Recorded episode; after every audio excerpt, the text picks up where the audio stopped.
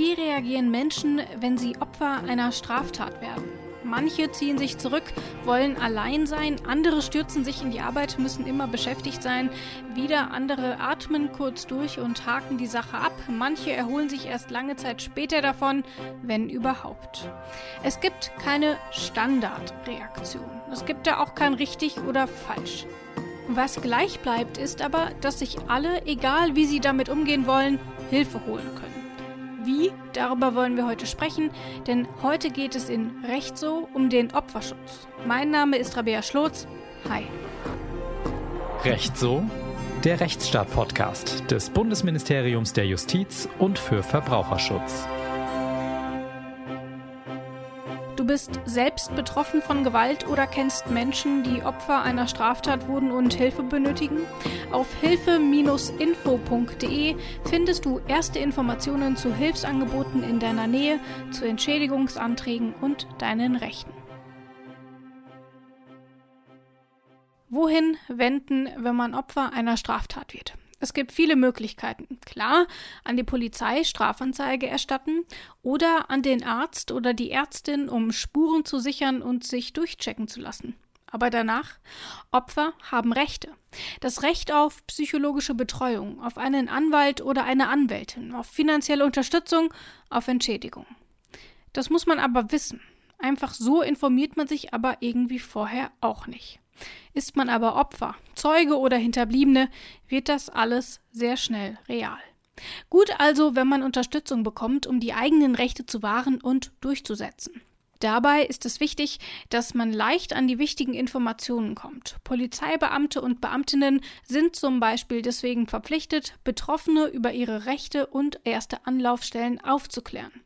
Und auch die Opferhilfeorganisationen bieten viele Kontaktpunkte vor Ort, online, per Telefon. Wer also nicht weiß, wie es weitergeht, ist bei Organisationen wie der Opferhilfe, dem Weißen Ring, aber auch den Opferschutzbeauftragten der Bundesländer an der richtigen Adresse. Aber welche Hilfe bekommen Betroffene dort genau? Das unterscheidet sich ein bisschen von Organisation zu Organisation und von Bundesland zu Bundesland. Für diesen Podcast habe ich mal in Berlin nachgefragt. Eva Schumann leitet dort die Opferhilfe und mit ihr spreche ich darüber, wie man zu ihr findet, welche Hilfe sie anbietet und warum das so wichtig ist. Hallo, Frau Schumann. Hallo, guten Tag. Frau Schumann, Opfer von Straftaten beschreiben oft, dass sie sich machtlos oder auch ohnmächtig fühlen. Die Opferhilfe gibt Opfern eine Stimme und unterstützt sie dabei, ihre Rechte einzufordern. Welche Rechte haben Opfer von Straftaten denn? Opfer von Straftaten haben eine ganze Reihe von Rechten und Unterstützungsmöglichkeiten. Ähm, ein Schritt vorher ist vielleicht noch, dass Opfer von Straftaten von ihren Rechten erfahren. Das heißt, ich glaube, der erste Schritt ist, ähm, über Zugangswege zum Hilfesystem zu sprechen, damit ähm, Geschädigte von Straftaten auch wissen, an welcher Stelle sie was für Unterstützung und Hilfe bekommen können. Ja, das fängt schon bei der polizeilichen Anzeige an, aber dann eben auch in der Folge die Frage, wie, wie niedrigschwellig sozusagen das Angebot ist, ähm, dass die Betroffenen auch in dem Hilfesystem ankommen und dann an den entsprechenden Unterstützungsmöglichkeiten teilhaben können. Nun will ich da mal auf die Hilfe eingehen, die Sie ganz ähm, speziell bei der Opferhilfe anbieten. Fangen wir einfach mal an. Es ist ähm, vor wenigen Minuten eine Tat passiert und ich bin Opfer. Wie komme ich dann zu Ihnen? Im Moment ist es noch so, dass ähm, die Zugangswege sehr unterschiedlich sind. Zum Beispiel die Polizei hat ja die Verpflichtung, über, ähm, über Unterstützungsangebote zu informieren. Das heißt, mhm. Betroffene von Straftaten, die in dieser Situation in der Lage sind, die Informationen so zu verstehen und auch noch genug Kraft haben, sich selbstständig bei einer Opferhilfeeinrichtung zu melden, die würden dann zum Beispiel auf die Information hin bei uns anrufen. Aber wir kennen das auch, dass viele Betroffene eben nicht in dieser Akutsituation verstehen können, was sie da für Informationen kriegen und dann ja vielleicht über Freunde, über Bekannte, über Familienangehörige, die sich Sorgen machen, dann ähm, den Zugangsweg zu uns kriegen. Aber tatsächlich ist es so, dass die ganz akut Betroffenen ähm, am schwierigsten im Hilfesystem ankommen, dass es meistens so ist, dass einige Zeit vergeht, bis dann die, die Wege zu den Unterstützungsangeboten gefunden werden. Gehen wir mal davon aus, man hat den Weg jetzt zu Ihnen gefunden. Wie sieht denn dann quasi die Ersthilfe aus, die Sie Opfern und ja auch Zeugen und Zeuginnen von Straftaten dann direkt ähm, geben? Ja, die Unterstützungsmöglichkeiten sind ganz, ganz vielfältig. Wir arbeiten ja bei der Opferhilfe Berlin deliktübergreifend. Das heißt, wir unterstützen Menschen, die ähm, von beispielsweise Mobbing oder Diebstahl betroffen sind, von Beleidigungen, aber auch ähm, Menschen, die von, von Raub, Körperverletzung, häuslicher Gewalt oder auch Hinterbliebenenberatung äh, machen wir bei uns. Das heißt, es sind sehr, sehr unterschiedliche Bedürfnisse und Bedarfe, mit denen die Betroffenen sich an uns wenden. Vielleicht ist es gut zu beschreiben, wir arbeiten viel mit den Säulen der Identität. Das heißt, ähm, die Folgen von einer Straftat, die können ja für die Betroffenen in alle Lebensbereiche reinreichen. Mhm. Was man am, am leichtesten so immer sieht und versteht, ist, dass wenn körperliche, gesundheitliche Folgen sind nach erlebter Straftat, aber die Folgen gehen natürlich auch in die sozialen Beziehungen, in den Bereich Arbeit und ähm, Leistungsfähigkeit. Kann ich noch mal einen Alltag leben, so wie er vorher war? In die Fragen ähm, Finanzen, materielle Sicherheit hinein. Und ja, ein Thema sind bestimmt auch ähm, ja, die eigenen Werte und Ideale im Leben, die, die ja zerrüttet sein können nach einer erlebten Straftat. Das heißt, ich, ich schmücke das so aus, weil, weil die Wünsche, die die Betroffenen an uns haben in den Bereichen, wo sie unterstützt werden möchten, tatsächlich sehr, sehr, sehr vielfältig sind und ja immer von dem Individuum und von ja, den Möglichkeiten der Verarbeitung abhängt. Und das betrifft wirklich alle Lebensbereiche. Vielleicht kann man grundsätzlich sagen, dass wir immer klientinnenzentriert arbeiten. Das heißt, ähm, egal mit was Menschen zu uns kommen. Wir gucken, was Menschen formulieren, was ihre Bedürfnisse und Bedarfe sind und machen dann dazu Angebote, dass die Betroffenen dann wählen können, ob sie in den Bereichen unterstützt werden möchten oder nicht. Das heißt aber, Sie unterstützen in der Opferhilfe schon quasi ab. Mir ist gerade eine Straftat widerfahren, ich bin Opfer einer Straftat, ich melde mich bei Ihnen, bis der Prozess ist abgeschlossen oder vielleicht ja sogar darüber hinaus.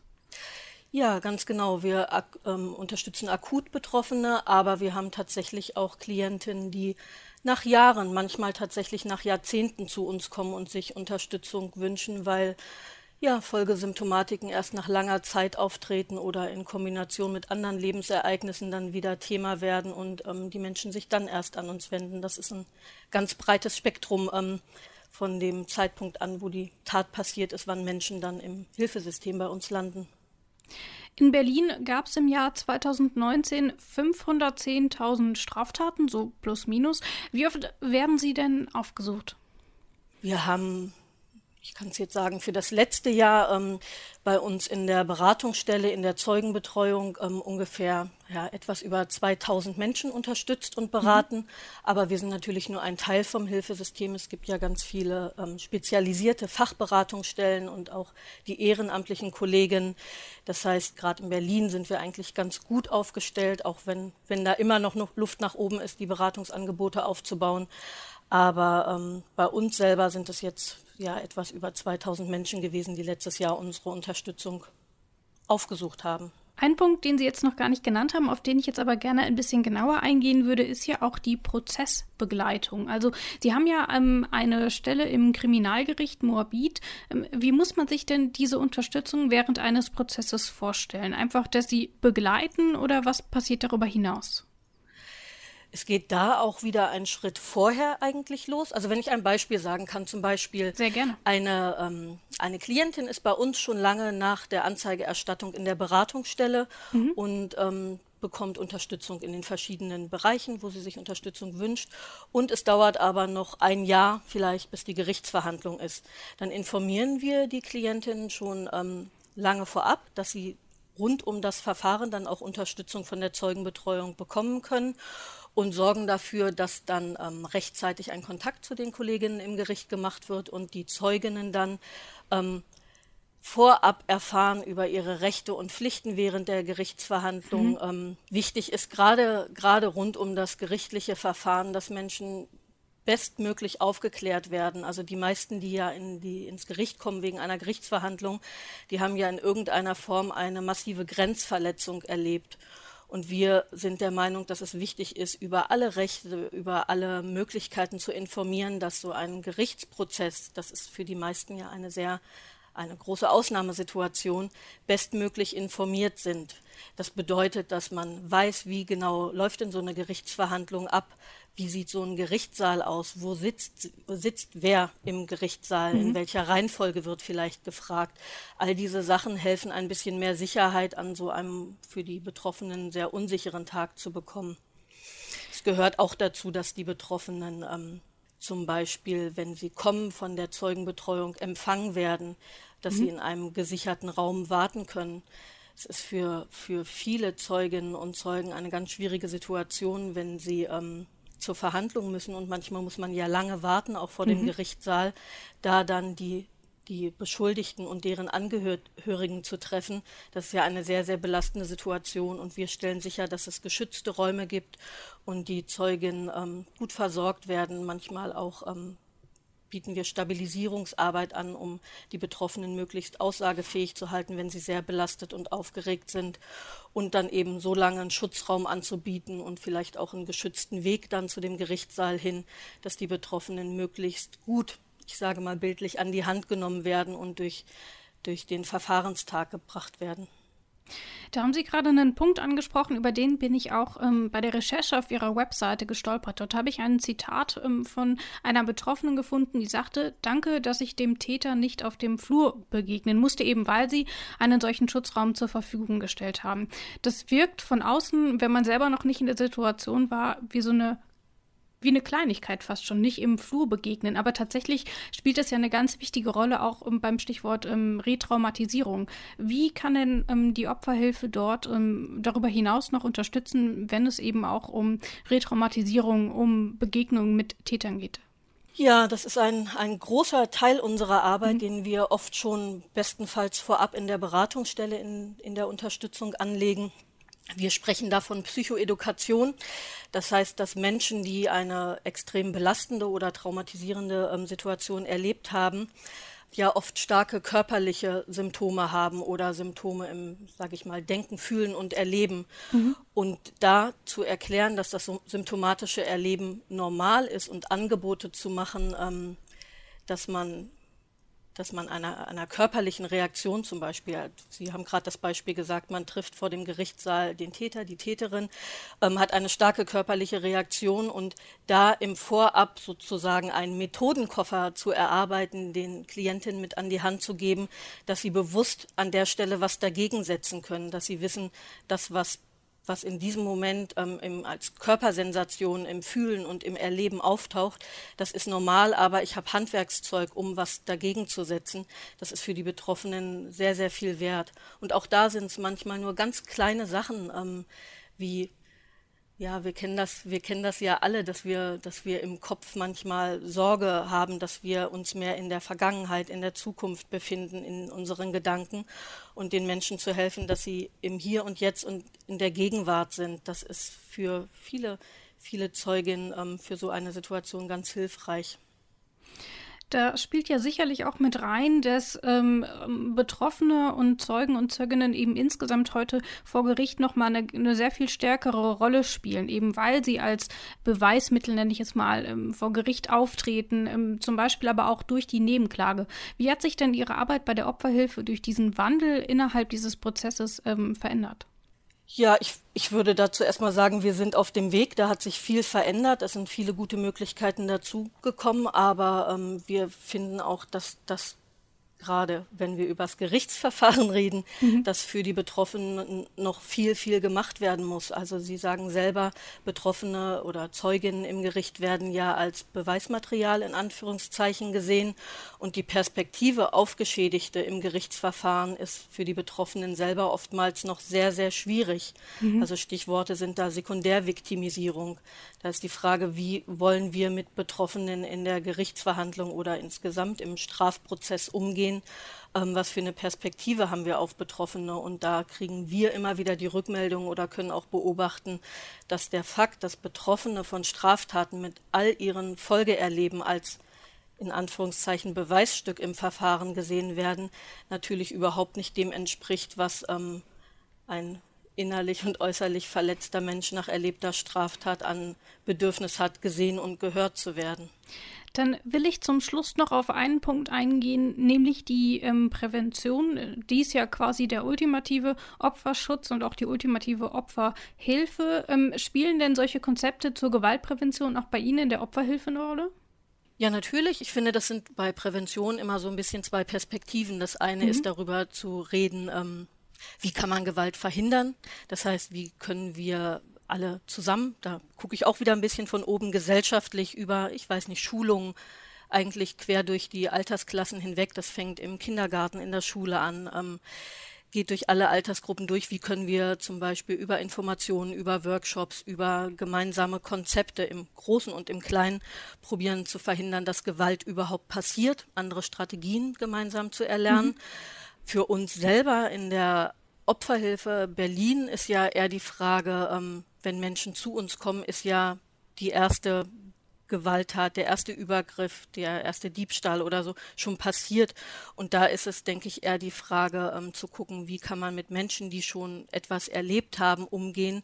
Ähm, in einer Art, ja, auch aus, dem, aus einem Präventionsgedanken heraus. Das ist all das, was wir gerade schon besprochen haben, zum Beispiel, wie gehen wir mit Betroffenen von Straftaten rund um das Strafverfahren um, wie werden Fragen gestellt, wie wird informiert, das ist ja alles eine Frage von, ja, auch Vermeidung wieder von erneuten Verletzungen und Enttäuschungen. Und es ist aber auch, und das finde ich gerade eine ganz wichtige Frage, wir haben dazu gerade auch ein neues Projekt gegründet, da kann ich noch mal ganz kurz was erzählen, mhm. ähm, dass wir zum Beispiel sagen, Betroffene von Straftaten, es ist eine Frage, wie schnell kommen die im Hilfesystem an, wie schnell bekommen die Unterstützung, bekommen die Informationen, bekommen die therapeutische Angebote. Und bis jetzt ist es ja so, dass Betroffene von Straftaten bestenfalls die Information über Hilfsangebote kriegen, aber selber in die Kraft haben müssen, sich mhm. an ein, ein Hilfsangebot zu wenden. Ne?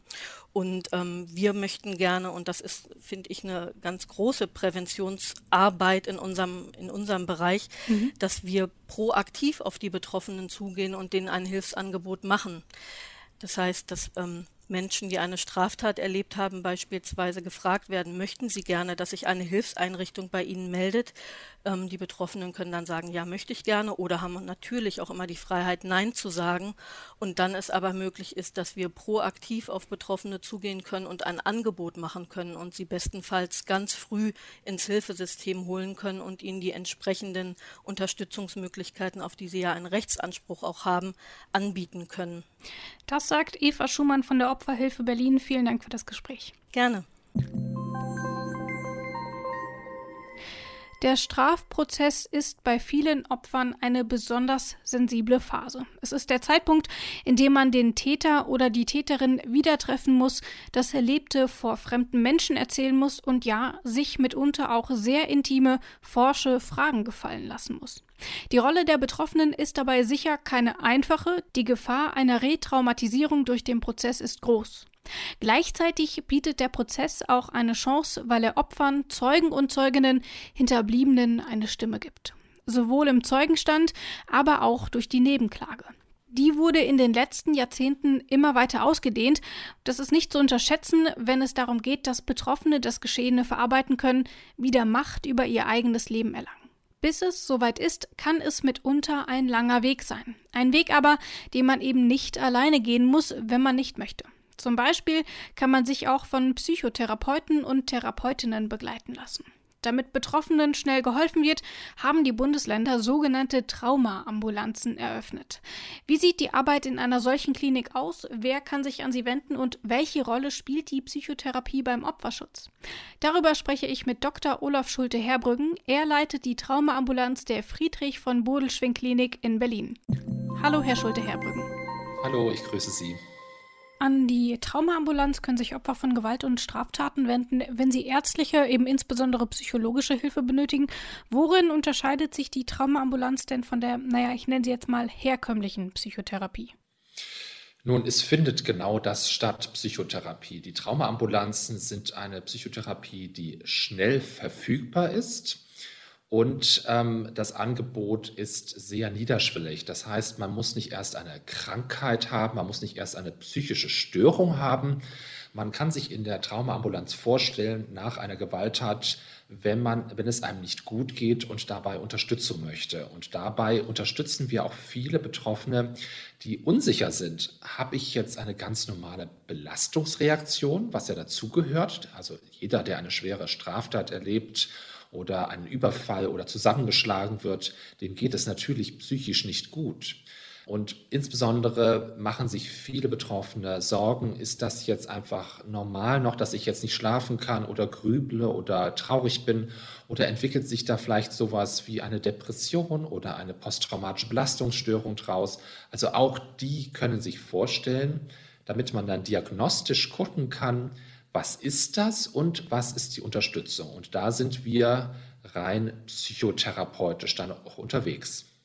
Ein Grund für so eine Traumaambulanz ist ja sicherlich auch, also wenn man sich jetzt mal anschaut, wie lange man eigentlich für einen Therapieplatz warten muss, das sind ja häufig Monate, wenn nicht sogar bis zu einem Jahr, dann ist das natürlich auch für, gerade für so Traumafälle ganz schwierig. Welche Rolle spielt denn dieser schnelle Zugang für die psychologische Betreuung nach so einer Straftat? Warum ist der so wichtig? Ja, und genau das, was Sie angesprochen haben, ist der Hintergrund, warum irgendwann ähm, in den äh, 2010er, 2012 haben wir ja angefangen hier in Berlin. Ähm, gesagt wurde, es braucht die Traumaambulanzen. Es gibt ja sehr gute Angebote durch ambulante Psychotherapie, die stehen aber häufig nicht kurzfristig zur Verfügung. Und Sie haben ganz richtig angesprochen, auch schwer chronisch Kranke warten teilweise viele Monate darauf, dass sie einen ersten Termin bekommen. Und das ist genau etwas, was man bei den ähm, schweren Gewalttaten, die ja unsere Zielgruppe sind, verhindern wollte. Ja, bei der Traumaambulanz, ich kann jetzt für Berlin nur sprechen, kriegen Sie innerhalb von ein bis zwei Wochen einen Termin und darauf dann folgende ähm, Termine. Äh, ja, warum ist das wichtig oder was verpasst man ähm, beim, beim Gewaltopfer oder bei denen, die eine hohe Belastung haben nach Gewalt? Die meisten derjenigen, die kommen, kommen sogar einige Wochen nach dem Ereignis erst. Wenn Sie sich vorstellen, dass Sie eine Gewalttat erleiden, dann werden Sie erstmal versuchen, alleine klarzukommen und gucken, wie geht es mir denn danach? Und wenn Sie da nicht wissen, dann besprechen Sie sich vielleicht mit vielleicht auch mit ihren Bekannten oder ihrem Hausarzt oder ihren Freunden und dann merken sie, nee, ich schaffe das nicht mehr zur Arbeit zu gehen, ich bin zum Beispiel völlig ängstlich geworden oder ich kann nicht mehr schlafen und dann sucht man sich ja eigentlich erst Unterstützung. Und das ist auch genau das Fenster, was völlig okay ist. Das heißt, die Datenlage zeigt, wenn man bei schweren Belastungen in den ersten Wochen nach dem Ereignis anfängt, hat man sehr gute Chancen, das gut zu behandeln. Das heißt, man muss nicht darauf achten, dass man jetzt in den ersten Stunden oder so einen Termin bekommt. Aber, und jetzt kommt das große Aber, man sollte eben auch nicht sehr lange warten, weil sich ganz häufig am Anfang Verhaltensweisen einschleifen, die nicht gut sind, um dann wieder herauszukommen. Ich sage mal, wir haben zum Beispiel nach dem Breitscheidplatz ganz viele äh, Betroffene gesehen, die sich am Anfang gar nicht mehr gut rausgetraut haben, weil sie Angst hatten, dass wieder etwas passieren konnte. Wenn Sie sich vorstellen, dass Sie das über mehrere Wochen und Monate machen, dann merken Sie, was für einen unglaublichen Einfluss das auf Ihr normales Leben hat die Arbeit, das Einkaufen etc. Und wenn so etwas über mehrere Monate durchgeführt wird, ohne dass das professionell unterstützt wird, dann schleift sich eben ein sogenanntes Vermeidungs- und Sicherheitsverhalten ein, was dazu führen kann, dass sich das Ganze chronifiziert. Sie haben es auch schon so ein bisschen angedeutet, Traumata sind sehr individuell. Also wir reagieren da alle unterschiedlich. Es gibt kein Schema F für Reaktionen nach Straftaten. Muss man sich für den Zugang zur Traumaambulanz denn irgendwie, naja, qualifizieren? Also das Eingangskriterium ist, dass man eine Gewalttat erlebt hat oder direkter Zeuge war einer Gewalttat. Das heißt, wenn man miterlebt hat, wie neben einem jemand ermordet oder schwer zusammengeschlagen oder überfallen wurde. Und als drittes ist es möglich für nahe Angehörige oder sogenannte nahestehende Personen, äh, die ähm, erlebt haben, dass ihre Nahestehenden eine schwere Gewalttat erlebt haben oder vielleicht sogar ermordet wurden, ähm, die dadurch psychische Leistung haben. Also das sind die Kriterien. Und dann gibt es keine weitere Hürde egal wie die Versicherung ist, egal was, äh, was äh, die Vorbehandlung ist, ähm, egal ob parallel noch andere Angebote wahrgenommen werden, dann kann erstmal eine Vorstellung erfolgen. Kleine Einschränkung noch. Die Gewalttat muss ähm, weitestgehend sagen, also in Deutschland passiert sein. Das heißt, es ist nicht so, wenn jetzt ein, ein jemand, der nicht deutscher ähm, Herkunft ist, im Ausland eine Gewalttat erlebt. Ich sage mal, ein amerikanischer Tourist hat kurz bevor er aus den USA kam, eine Gewalttat in New York erlebt, dann kann er sich nicht bei uns an die Traumaambulanz wenden. Ja, das heißt, da gibt es gewisse Einschränkungen, weil wir natürlich nicht für alle Gewalttaten ein eine Behandlungsoption können, die weltweit passiert sind. Aber auch wenn deutsche Staatsbürger zum Beispiel im Ausland eine Gewalttat erleiden, können sie sich trotzdem in Deutschland dann an die Traumaambulanzen zur Unterstützung wenden. Und wen behandeln Sie dann in Ihrem Alltag in der Klinik? Also sind es eher die Opfer von Straftaten? Sind es vielleicht die Angehörigen? Sind das Zeugen und Zeuginnen? Haben Sie dort so eine ganz grobe Übersicht für uns? Ja, also die ganz überwiegende Zahl sind Betroffene selber von Gewalt. Ähm, das ist das, dass äh, über 90 Prozent haben selber Gewalt erlebt. Ähm, und wenn man sich das Spektrum an Personen anguckt, die bei uns vorstellig werden, dann haben wir wirklich äh, die große Bandbreite. Wir haben sehr junge Patienten, ähm, die gerade jetzt gerade nicht in Corona-Zeiten, aber sonst aus dem Club oder aus äh, irgendwie der Disco nachts kommen und da passiert etwas. Wir haben die über 80-Jährigen, die beim Einkaufen überfallen werden oder äh, vor den Bus geschubst werden oder, oder solche klassischen Konstellationen. Wir haben Männer und Frauen. Es ist so, wenn man sich das statistisch anguckt, äh, bei äh, solchen Hilfsangeboten sind es immer mehr Frauen, die sich melden und man fragt sich immer, woran das liegt. Also das Inanspruchnahmeverhalten von Frauen ist etwas höher. Ähm, es ist aber so, dass wir auch viele Männer behandeln. Ähm, und äh, so dass wir wirklich ein sehr breites Spektrum sehen. Dann vielleicht auch noch mal zu dem Prozess, wie ich zu Ihnen hinkomme. Ich gucke, wo gibt es eine Traumaambulanz. Ähm, das Bundesministerium der Justiz hat dort auch eine aktualisierte Übersicht ähm, bereitgestellt. Und dann rufe ich da an und sage, hallo, ich bräuchte einen Termin, mir ist dieses und jenes passiert. Dann kriege ich einen Termin so in einer, zwei Wochen und dann startet quasi die Therapie nach dieser Erstsitzung. Genau, äh, so ist es und ähm, viel mehr ist auch gar nicht zu bedenken. Man muss sagen, dass in den Ländern die Traumaambulanzen unterschiedlich organisiert sind. Wir zum Beispiel machen das so, wie Sie das beschrieben haben. Man ruft an, kriegt einen Termin, dann kommt man vorbei. Es gibt aber auch Länder, die so etwas wie eine offene Sprechstunde haben, wo man sich erstmal vorstellt und gucken kann. Das heißt, da muss man dann jeweils im jeweiligen Bundesland gucken, wie ist das organisiert. Aber so im Groben ist es genau der Ablauf. Man ruft an, macht sich einen Termin aus und äh, kommt dann vorbei. Und dann geht es wirklich erstmal darum, zu gucken, was braucht der oder diejenige an Unterstützung. Das heißt, da findet kein ähm, Angebot statt, was über alle drüber gestülpt wird. Es findet keine sogenannte traumatherapeutische Behandlung per se statt, sondern wir gucken ganz an den Symptomen, an den Bedürfnissen orientiert, was braucht es, damit äh, der oder die Betroffene wieder in den Alltag gut zurückkehren kann. Sie sagen, man kommt zu Ihnen in die Klinik. Nun ist es ja aber auch so, dass allein dieses Aufraffen und irgendwo hingehen schon eine ganz große Hürde sein kann nach so einer traumatischen Erfahrung. Ähm, welche Rolle spielt denn das Internet dabei? Also können Sie so eine psychotherapeutische Behandlung auch übers Internet durchführen? Das ist ja vielleicht auch gerade im Zuge der Corona-Pandemie nicht ganz uninteressant. Ja, also wir, wir mussten das jetzt sozusagen ausprobieren, weil genau die Corona-Bedingungen uns äh, da, da, herausgefordert haben. Und wir haben hier in Berlin sehr schnell in den ersten Wochen uns so ausgerüstet, dass wir die Sitzungen auch online per Videositzung durchführen können. Und ähm, die Datenlage dazu äh, ist auch nicht schlecht. Also das ähm, ist ja auch eine Sache, die nicht nur den Traumambulanzen vorbehalten ist, sondern ansonsten auch die ambulante Psychotherapie in den Praxen findet ja aktuell in großem Maße in Form von Videopsychotherapien statt.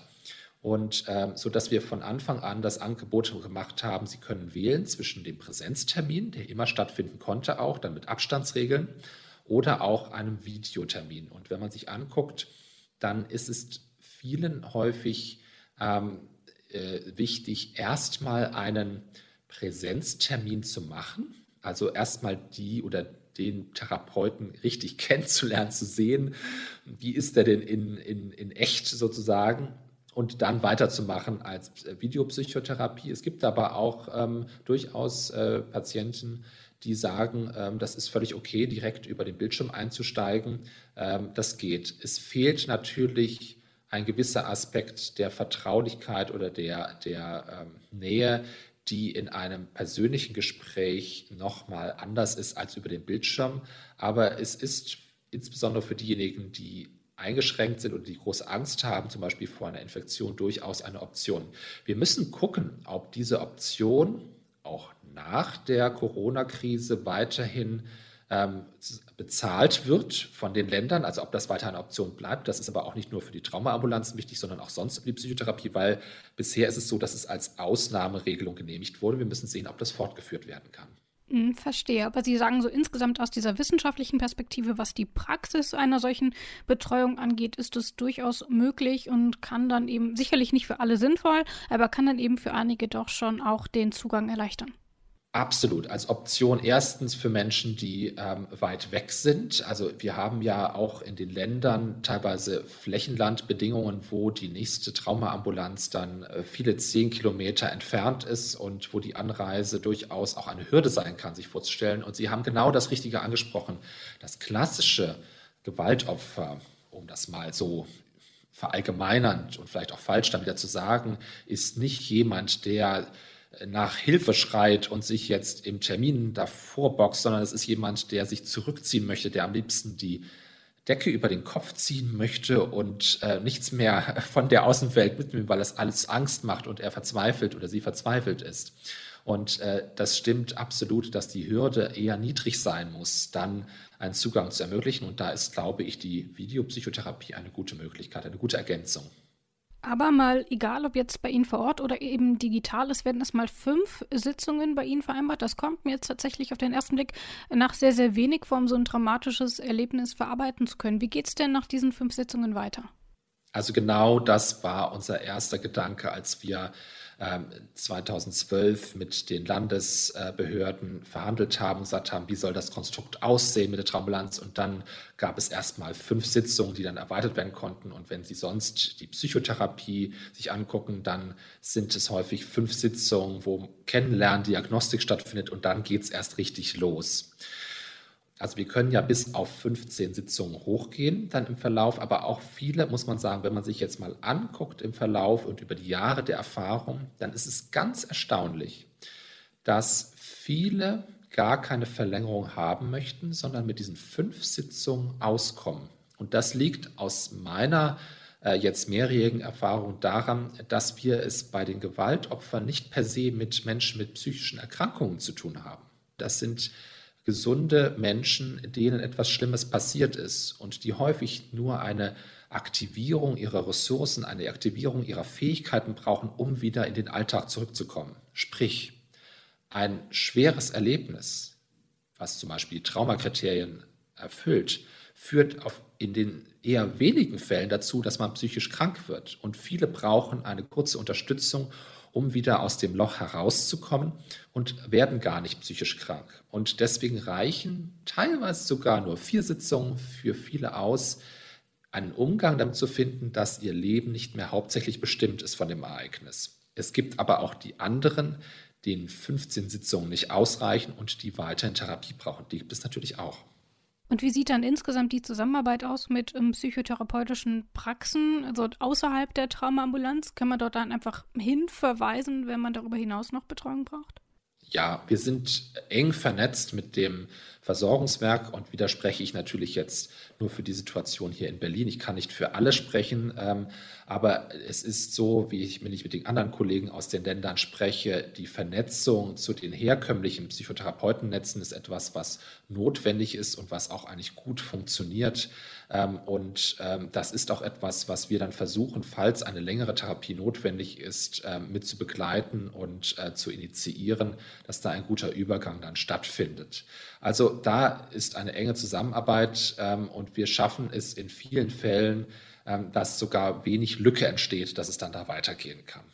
Sie bieten in Ihrer Klinik aber nicht nur die m, psychologische Betreuung an, sondern Sie haben eben auch andere Angebote für Opfer von Straf- und Gewalttaten und natürlich auch die Angehörigen und Zeugen und Zeuginnen. Ähm, können Sie vielleicht ein bisschen erklären, was Sie ansonsten noch für Angebote dort haben?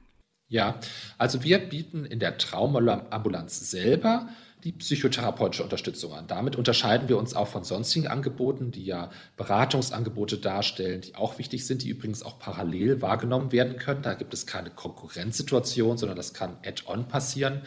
Ähm, und das ist der Kernpunkt. Wenn Sie jetzt die Situation bei uns hier zum Beispiel in der Bodelschwing-Klinik in Berlin angucken, dann haben wir natürlich mehrere Angebote, die darüber hinausgehen für Traumatherapie. Wir haben zum Beispiel tagesklinische Angebote, die spezialisiert sind für Patienten, ähm, die einen sehr chronischen Verlauf haben oder schon eine Vorerkrankung hatten. Das gibt es ja durchaus, wenn sie vorher schon eine Depression oder vielleicht schon eine andere Traumafolgestörung hatten und dann nochmal etwas passiert, braucht es häufig eine intensivere Behandlung.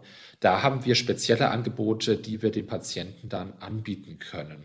Ansonsten halten wir uns in den Bereichen Beratung extra zurück, weil es da ganz hervorragende Beratungsangebote gibt, ähm, die wir, äh, mit denen wir gut vernetzt sind und an wir die dann übergeben, äh, wenn es zum Beispiel zu speziellen Fragestellen, rechtlicher Fragestellungen oder finanzieller Fragestellungen geht.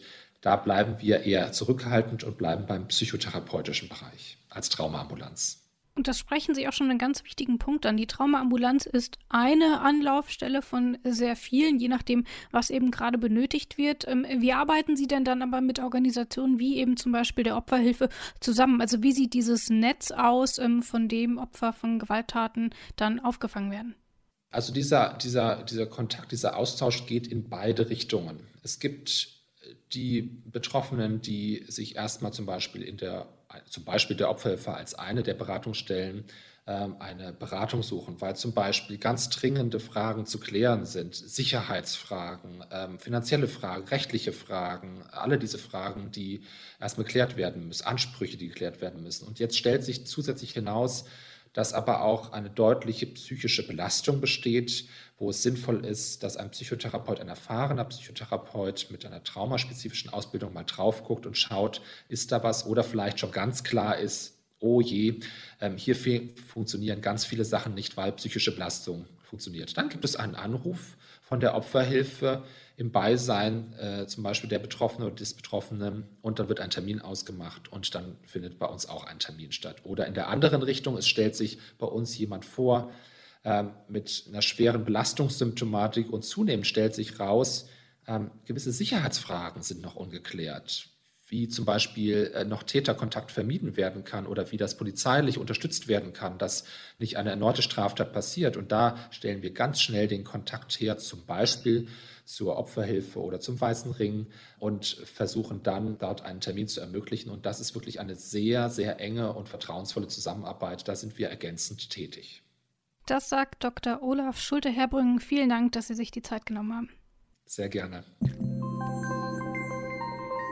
Egal, ob man einfach nur mal jemanden zum Reden braucht oder eine langfristige Unterstützung. Die Opferhilfe hat ein bundesweites Netz aufgespannt, das die Opfer von Gewalt und Straftaten auffängt. Einige fallen auch durch das Netz, man muss hier gar nicht schönreden. Es ist also wichtig, dass der Opferschutz weiter ausgebaut wird. Das fängt beim niedrigschwelligen Kontakt an, das haben wir von Eva Schumann gehört. Das geht im Prozess weiter und da will das Bundesjustizministerium deswegen auch die psychosoziale Prozesshilfe ausweiten. Bislang bekommen nur Betroffene besonders schwerer Straftaten eine solche psychologische Betreuung während des Gerichtsverfahrens. Es gibt aber auch jetzt schon viele andere Hilfsangebote. Hier nochmal der Hinweis. Du bist selbst betroffen oder kennst Menschen, die Hilfe benötigen?